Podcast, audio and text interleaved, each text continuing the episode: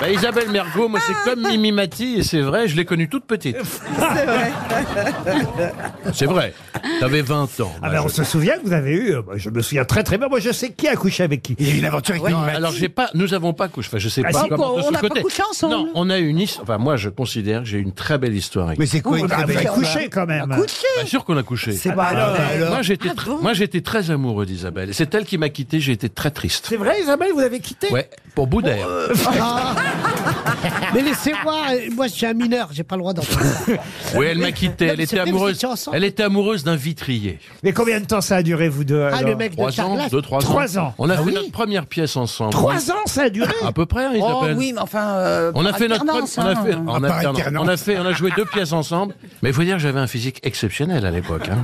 Mais t'es sûr que c'est Isabelle? Elle se souvient de rien, hein Non, mais c'est normal, elle a l'Alzheimer.